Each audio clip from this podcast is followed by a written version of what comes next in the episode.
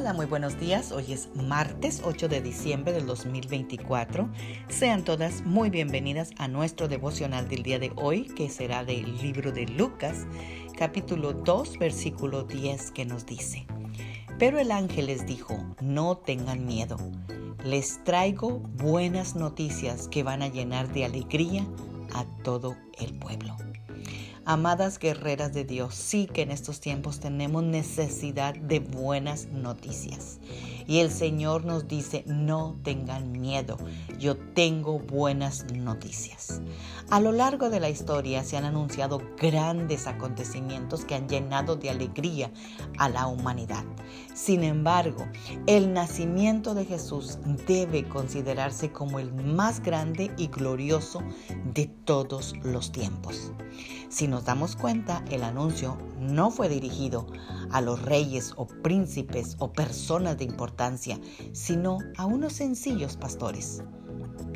Así que el nacimiento de Jesús es el anuncio más grande para la humanidad porque nos anuncia la venida del ser más maravilloso y extraordinario que la humanidad podría esperar. El ángel anunció a los pastores que el niño que había nacido era especial por tres razones. Que os ha nacido hoy en la ciudad de David un Salvador es Cristo el Señor.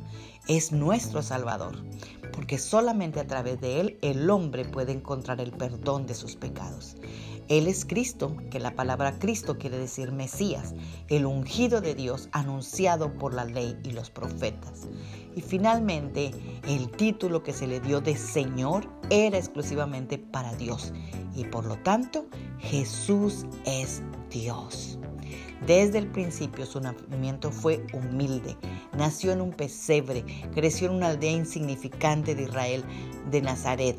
La mayor parte de su ministerio lo desarrolló en Galilea, una región de gente pobre. Murió y fue enterrado en una cueva que no era ni de su propiedad. Y todo esto ocurrió porque siempre se identificó con los más desposeídos, aquellos que estaban sin esperanza. Así que si tú no tienes esperanza el día de hoy, hoy los ángeles te anuncian y te dicen, no tengas miedo, te traigo buenas noticias. Independientemente de lo que tú oigas, de lo que tú veas, de lo que tú vivas, la palabra de Dios está por encima de toda circunstancia y Él te dice, no temas. Él ha traído esperanza, Él ha traído salvación, Él ha traído perdón a nuestra vida. Gracias Señor. ¿Por qué no oramos esta mañana?